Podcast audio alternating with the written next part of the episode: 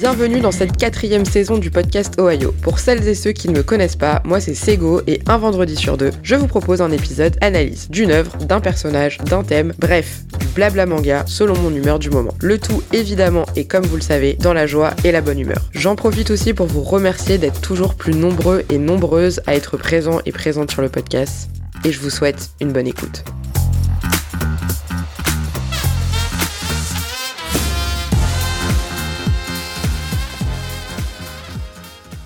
Hello tout le monde, j'espère que vous allez bien. Je suis très contente d'être là pour cet épisode du vendredi qui va être un petit peu spécial puisque c'est un épisode qui m'a été beaucoup demandé euh, dans les commentaires euh, de manière générale depuis un certain temps, à savoir, comme vous l'avez vu dans le titre, un épisode sur mes 10 mangas préférés. Alors, je tiens à dire que c'est un terme à prendre un petit peu avec des pincettes puisque c'est très difficile de choisir 10 mangas préférés puisqu'il y a énormément d'œuvres que j'aime vraiment beaucoup et de plus en plus avec le temps et j'en découvre régulièrement donc c'est honnêtement c'est dur de se dire voilà ça c'est mes 10 préférés et ça bouge pas. Et puis il y en a plein où il y a des contextes à prendre etc en considération. Donc on va dire que je vous ai fait une liste de 10 mangas. Alors les trois premiers sont peut-être réellement mes, mes préférés et encore c'est voilà, c'est difficile de dire de manière définitive c'est ceux-là mes préférés, ça bougera pas. Donc je vous ai fait 10 listes de 10 listes, n'importe quoi. Une liste de 10 mangas qui vraiment euh, j'ai adoré, j'ai passé un excellent moment et euh, ce sont des mangas qui m'ont euh, qui m'ont touché d'une manière ou d'une autre, mais il y en a plein d'autres. Voilà, je tiens à le dire.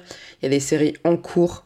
Donc là, j'ai pris que des séries qui sont terminées pour le coup, puisque il y a énormément de séries en cours qui me plaisent également beaucoup. Donc on va dire que c'est mon top 10 euh, séries euh, terminées, séries euh, lues intégralement. voilà. Et encore, je dis 10 parce qu'il n'y a pas vraiment d'ordre, c'est juste que je voulais les mettre dans la liste. Mais c'est pas parce qu'il y en a un qui est numéro 6 que je vais beaucoup plus l'aimer que le numéro 4, à part peut-être les deux premiers que de toute façon vous connaissez déjà si vous écoutez le podcast depuis euh, un certain temps. Euh, voilà, on commence tout de suite donc avec le premier. Bien évidemment, le premier n'est autre que Naruto. Ça, ça ne change pas, ça changera jamais. Ou du moins, je n'ai encore pas trouvé d'œuvre capable de surpasser euh, Naruto. Encore une fois, j'ai tout à fait conscience de ce qui ne va pas chez Naruto, de, des éléments qui sont euh, plus mauvais que d'autres, de la fin qui est un petit peu euh, douteuse et à remettre en question, de certains éléments, etc. Je le sais très bien. C'est pas pour autant que ça enlève mon amour absolu pour, euh, pour ce manga, puisque aujourd'hui c'est le manga qui m'a procuré le plus d'émotions, positives ou négatives, hein, qui m'a le plus fait pleurer, qui m'a le plus ému de tous ceux que j'ai pu lire jusqu'à présent. Donc voilà, j'ai vraiment un affect particulier à Naruto. Peut-être aussi parce que c'est le premier que j'ai réellement vu et lu de bout en bout, mais Naruto reste au sommet euh, du,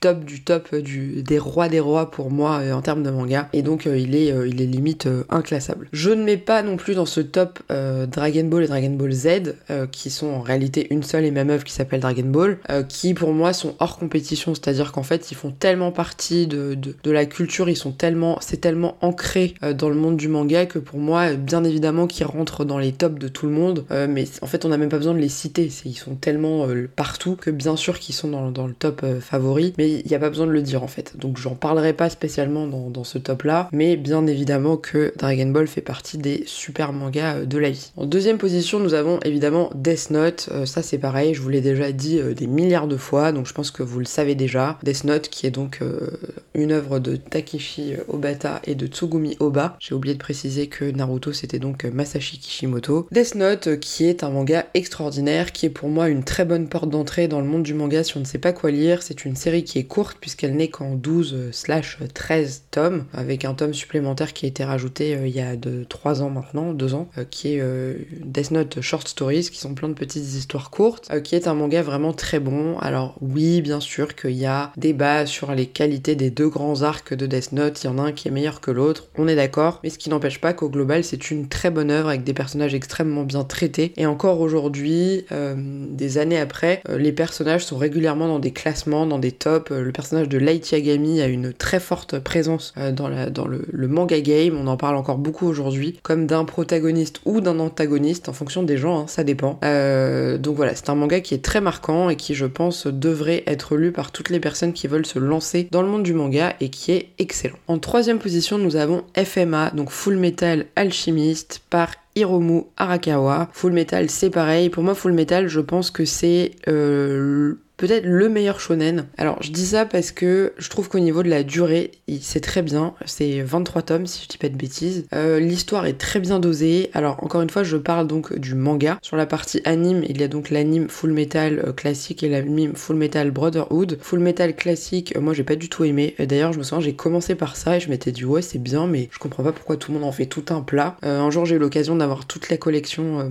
toute l'édition, l'intégrale de la série en manga et je me suis rendu compte que ça n'avait rien à voir avec cet anime et donc c'est l'anime de Brotherhood qui est plus fidèle à l'adaptation du manga. Et donc l'histoire est incroyable, c'est très bien dosé, les personnages sont ultra bien faits, ultra bien écrits et surtout il y a un dénouement que je trouve très bien. Il est logique, il est cohérent, il y a une fin, c'est ni décevant ni quoi que ce soit, on sait vers quoi on va et puis euh, ça, ça, se, ça, se clôture euh, pour le coup je trouve vraiment bien. FMA c'est donc l'histoire de Alphonse et Edouard Elric qui sont euh, deux petits garçons qui ont un papa qui était spécialisé dans l'alchimie et qui en fait euh, vont perdre leur maman d'une maladie et vont étudier l'alchimie pour essayer de faire revenir leur mère. Sauf que dans l'alchimie, il y a un, un concept, un principe d'échange équivalent. Et en fait, pour une vie humaine, il n'y a rien qui est considéré comme suffisamment équivalent. Et donc au moment où ils vont essayer de faire revenir leur maman, l'un va perdre son bras et sa jambe, donc Edward, et euh, Alphonse va carrément perdre tout son corps et va garder seulement son âme que son frère va réussir à sceller dans une armure en métal qui, qui se trouvait à côté d'eux. Et toute leur histoire, c'est la quête de comment réussir à retrouver leur corps respectif, donc le corps entier pour, euh, pour Alphonse et puis le bras et la jambe pour, euh, pour Edward. Et c'est une très belle histoire sur la fraternité, sur l'acceptation de soi, sur le dépassement, enfin voilà, ça reste un shonen très classique, il y a beaucoup de choses autour du thème de la famille et c'est un très bon manga. Donc je vous invite vraiment à le lire si vous avez l'occasion ou à le regarder parce que c'est vraiment très très bien et euh, c'est je trouve très bien traité et très bien dosé. En quatrième position nous avons bien évidemment de Takehiko Inoue l'excellent Slam Dunk. Slam Dunk oui oui je vous en ai déjà parlé dans un épisode il n'y a pas si longtemps que ça. Slam Dunk qui est un manga traitant du basketball donc euh, le sport qui est l'histoire de Sakuragi qui va intégrer l'équipe de basket de son lycée et qui va vouloir devenir un grand basketteur euh, entouré d'une équipe de mecs absolument incroyables. Voilà, euh, c'est un peu le postulat de base de Slam Dunk, c'est en gros l'évolution de ces cinq, on va dire, joueurs de tête euh, qui vont évoluer ensemble et qui vont essayer d'amener leur équipe vers les, les, compétitions donc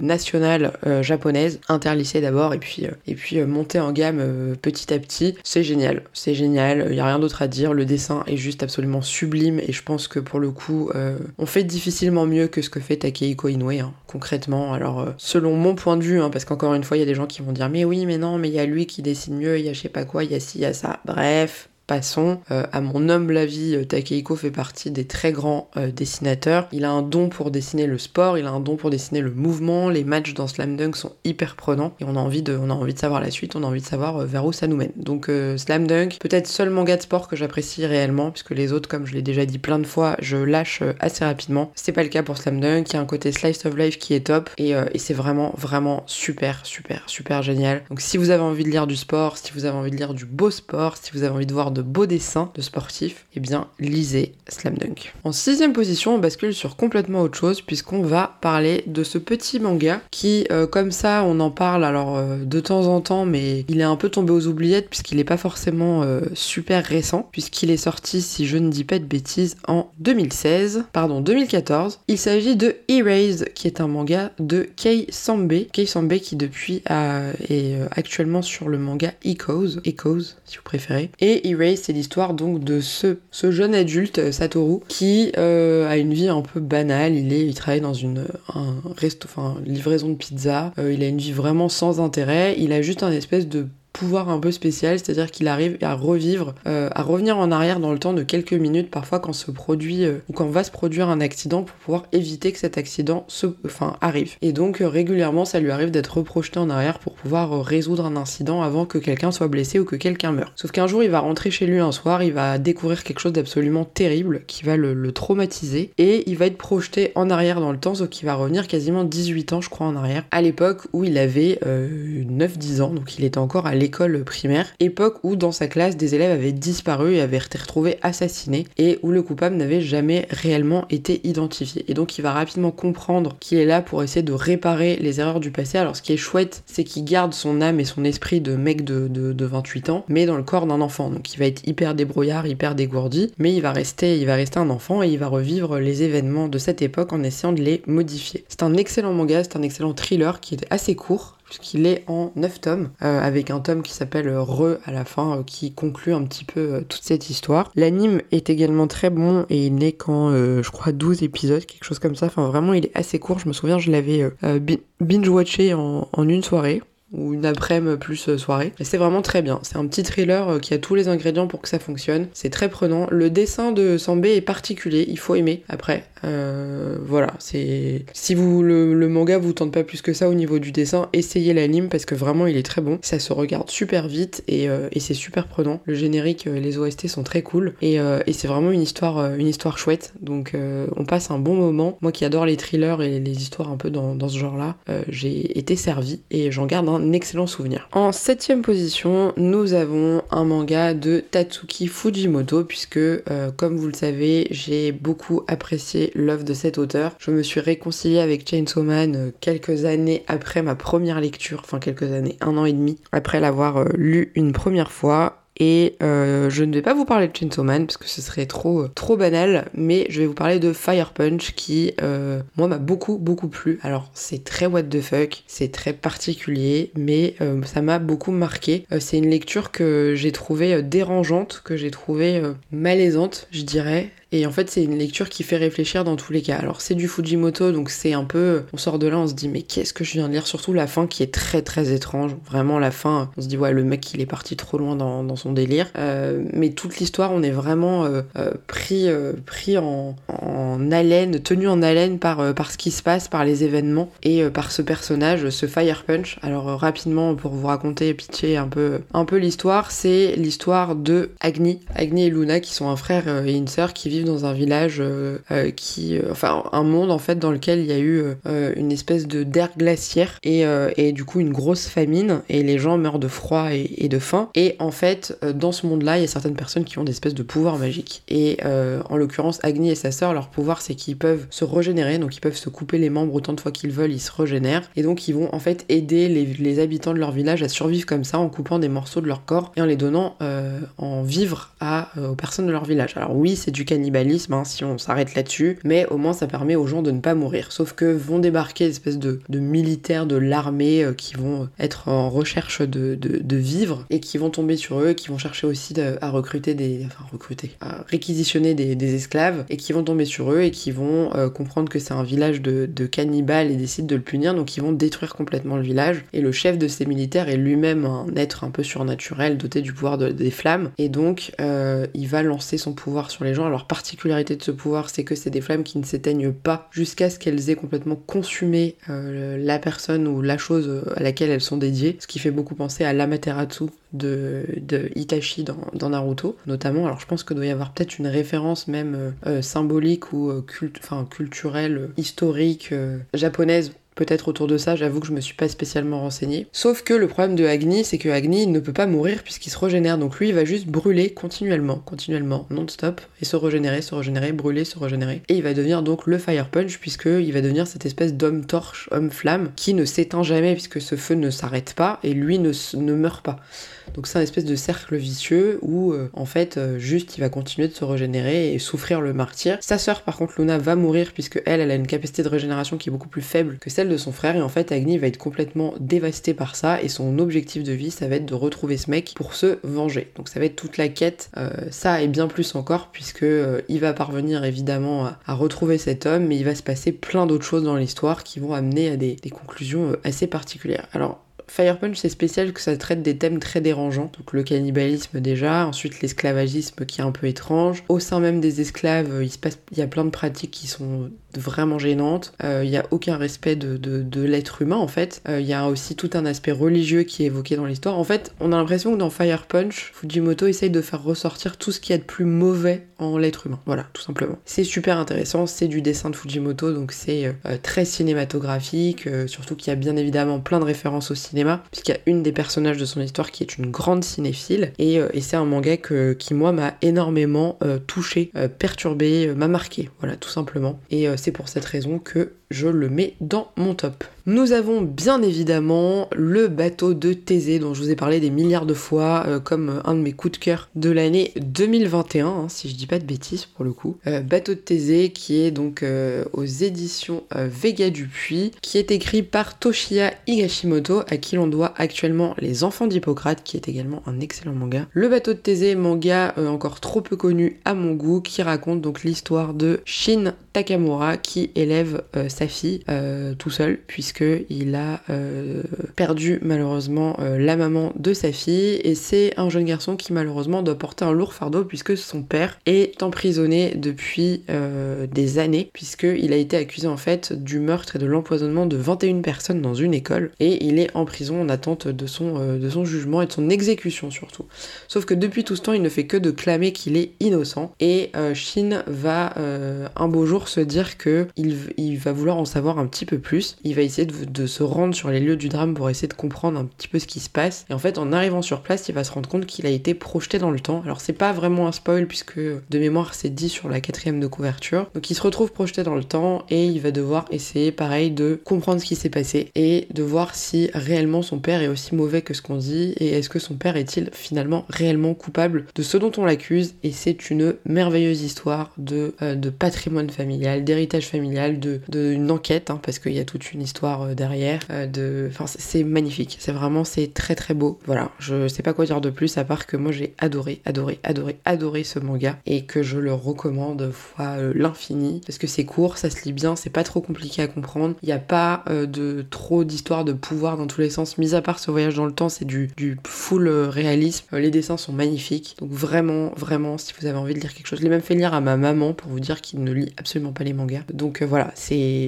vraiment, c'est peut-être que je le recommanderais encore plus que du Death Note parce que euh, Bateau de Thésée, ça reste dans un monde très réaliste et ça pourrait tout à fait. D'ailleurs, euh, ça m'étonnerait même pas que ce soit adapté en, anime parce que ça aurait, je pense, un, franc succès. En neuvième position, nous avons du Inyo Asano que j'ai découvert également cette année, euh, un peu bah, par hasard oui et non parce que j'en entendais parler partout. j'ai lu pas mal de choses de, lui, j'ai lu trois différents mangas. Enfin, pas mal. C'est pas non plus énorme par rapport à tout ce qu'il a fait, mais j'en ai plein qui m'attendent dans ma mangatech. Et je vais parler de Bonne Nuit Poun Poun, puisque moi, c'est un manga qui m'a euh, complètement bouleversé. Alors, pas dans le sens euh, auquel on s'attend à chaque fois qu'on parle de ce manga, c'est-à-dire euh, traumatisant, déprimant, ça donne envie de se suicider, etc. Pas du tout. Alors, moi, c'est pas du tout comme ça que, que je l'ai perçu. Moi, j'ai vraiment vu ça comme une très belle métaphore et une très belle description de la vie, tout simplement. la vie, mais sans artifice, la vie sans côté tout est beau, tout est joyeux. On vit dans le monde des bisounours pour moi, c'est vraiment euh, la vie telle qu'elle est réellement. C'est-à-dire, c'est, parfois c'est moche, parfois il se passe des choses horribles, euh, parfois bah, on le sort s'acharne sur quelqu'un, parfois il y a des événements traumatisants, parfois il y a des, euh,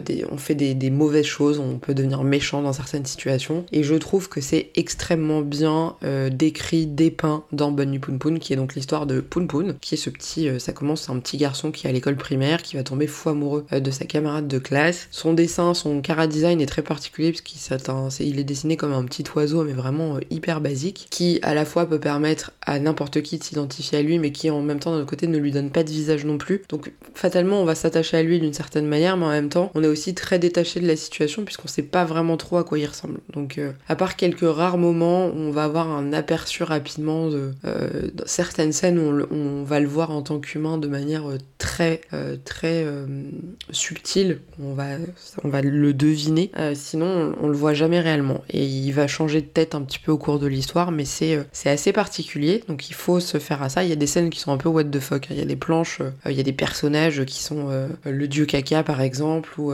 l'espèce d'esprit qui est dans la tête de Poun Poun avec sa coiffure afro, etc. C'est assez particulier, mais c'est un excellent manga, je trouve. De manière générale, les dessins sont sublimes hein, parce que Asano dessine extrêmement bien, et c'est une histoire voilà qui est qui est très très touchante de vérité en fait, de justesse et qui va vous montrer comment se passe réellement la vie. Alors c'est pas à lire par tout le monde, c'est-à-dire que je pense que si de base vous êtes quelqu'un qui est assez fragile, qui avait peut-être pas assez, enfin pas beaucoup confiance en vous, qui considérez que peut-être que euh, vous n'êtes pas à la hauteur de ce qu'on peut attendre de vous, je vous recommande pas de le lire honnêtement, parce que ça peut, euh, je pense, renvoyer à certaines personnes la solitude, le, le manque d'estime qu'elles peuvent avoir. Après, si vous êtes quelqu'un de plutôt positif, euh, qui a plutôt tendance à voir le verre à moitié plein qu'à moitié vide, vous pouvez y aller, ce qui est mon cas, clairement, moi je suis quelqu'un d'extrêmement positif. moi j'ai plus vu ce manga vraiment en mode métaphore de la vie. Donc ça m'a pas déprimé, ça m'a touché, ça c'est sûr, mais je peux pas dire que ce soit quelque chose qui m'est qui m'est déprimé réellement. Euh, j'ai juste trouvé que c'était euh, extrêmement, euh, extrêmement bien, bien amené et bien fait. Et évidemment, je ne pouvais pas finir ce classement sans parler de Tetsuya Tutsui, qui est un auteur que j'ai découvert également cette année,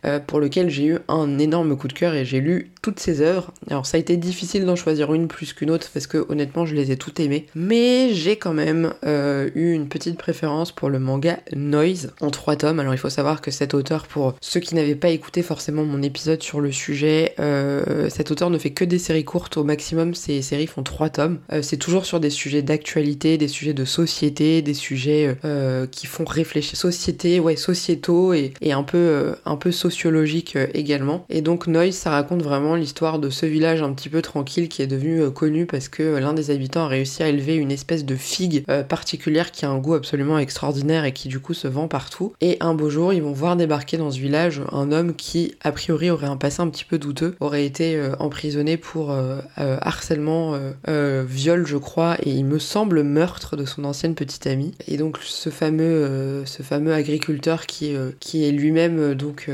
papa d'une petite fille et séparé de, la maman, va se rendre compte que ce mec-là peut vite devenir un danger pour, pour son village et va essayer en fait de protéger ses, proches. Et il va se passer plein de choses évidemment dans l'histoire. Et j'ai beaucoup beaucoup aimé cette histoire déjà parce que le dessin est incroyable, le rythme est très bon je trouve que Tutsui est, est très doué dans la manière de, rythmer ses histoires et, euh, et ses récits. Et j'ai cité celui-là, mais j'aurais pu vous citer Prophétie aussi, que j'ai beaucoup aimé. J'aurais pu citer Manhole. Alors Manhole, c'est peut-être celui que j'ai le moins aimé. Euh, Poison City, euh, ou Hunt et Reset, qui sont euh, d'autres de ses œuvres. En tout cas, vous serez rarement déçus, je pense, avec du, du Tetsuya Tutsui. C'est une valeur sûre, euh, et c'est pas long, donc en soi, ça n'engage pas à grand chose. On se dit pas, waouh, je me lance dans une série de, de 40 tomes, donc ça, c'est plutôt cool. Et voilà, c'est vraiment, vraiment très bien. Et eh bien écoutez, ce top arrive à sa fin. Alors, encore une fois, c'est difficile hein, vraiment de choisir. Il y a plein d'autres mangas que j'aurais aimé faire apparaître, il y en a d'autres, encore une fois, qui ne sont pas terminés. Typiquement, un criminel fiancé que j'adore, Un enfant d'Hippocrate, euh, Trillion Game, enfin voilà, tous ces mangas, Sanctuary, mais Sanctuary. Enfin, de toute façon, j'ai tendance à avoir des, des crushs sur euh, tous les mangas de Dikegami. Euh, voilà, il y, a plein de choses que je pourrais, je pourrais dire encore, mais on va dire qu'on part sur des choses qui sont terminées, qui sont des mangas qui m'ont beaucoup plu et beaucoup marqué. J'espère en tout cas que cet épisode vous a plu, puisqu'il m'avait été beaucoup demandé. je sais pas si ces titres sont surprenants ou pas, en sachant que j'ai tendance à m'extasier de manière générale sur un, un titre quand je l'aime beaucoup déjà de base. Donc je pense que vous savez déjà, si vous écoutez le podcast depuis un moment, ce que j'aime et ce que j'aime pas. Et il y en a certains qui reviennent souvent, euh, typiquement un Naruto, un Death Note ou un bateau de Thésée, je pense que je vous en ai parlé des centaines de fois. Donc c'est pas des, grosses surprises. Peut-être que pour d'autres, vous avez été un petit peu plus, euh, un petit peu plus surpris parce que c'est des titres dont je parle un peu moins. En tout cas, voilà pour, euh, mon top. Alors encore une fois, est-ce que c'est dans l'ordre? Je ne sais pas. Je, ne dirai pas ça. Et je serais très contente de refaire un top peut-être un petit peu plus tard pour vous présenter peut-être d'autres mangas qui auront avancé dans le temps ou qui seront terminés d'ici là. Ou vous faire un top sur d'autres sujets parce qu'on m'a également demandé mon top personnage. Ça, j'aimerais beaucoup faire cet épisode-là parce qu'il y a pas mal de persos que j'aime beaucoup. Et le numéro 1 n'est pas celui que vous croyez, je pense. Donc euh, dites-moi éventuellement dans les commentaires Spotify si vous pensez savoir de qui il s'agit. Parce qu'il y a euh, finalement euh, pas mal de gens qui, se trompent en pensant que c'est quelqu'un, ce qui est logique de penser. Mais c'est pas forcément le cas. Donc,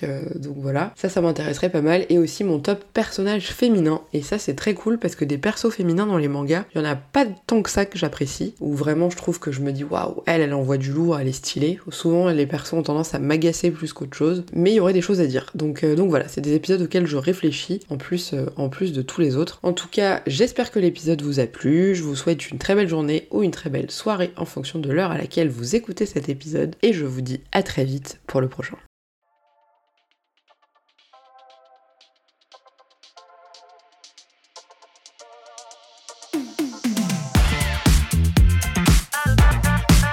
Bon, je pense qu'on connaît la chanson maintenant. Si l'épisode t'a plu, n'hésite pas à me laisser une note ou un commentaire sur ta plateforme d'écoute. N'hésite pas non plus à partager cet épisode s'il t'a plu puisque c'est la meilleure reconnaissance pour nous podcasteurs de voir notre travail diffusé. J'en profite aussi pour rappeler qu'il existe désormais une chaîne YouTube Les Recos de Sego. Évidemment, tous les liens de mes réseaux seront dans la description de cet épisode. Je t'invite aussi fortement à venir échanger avec moi sur les réseaux puisque malheureusement le podcast ça limite un petit peu au niveau des échanges, mais n'hésite pas à venir sur Instagram, sur Twitter ou même sur YouTube, je serai ravie qu'on puisse discuter. Je te souhaite une très belle journée ou une très belle soirée en fonction de l'heure à laquelle tu écoutes cet épisode et je te dis à très bientôt pour le prochain épisode.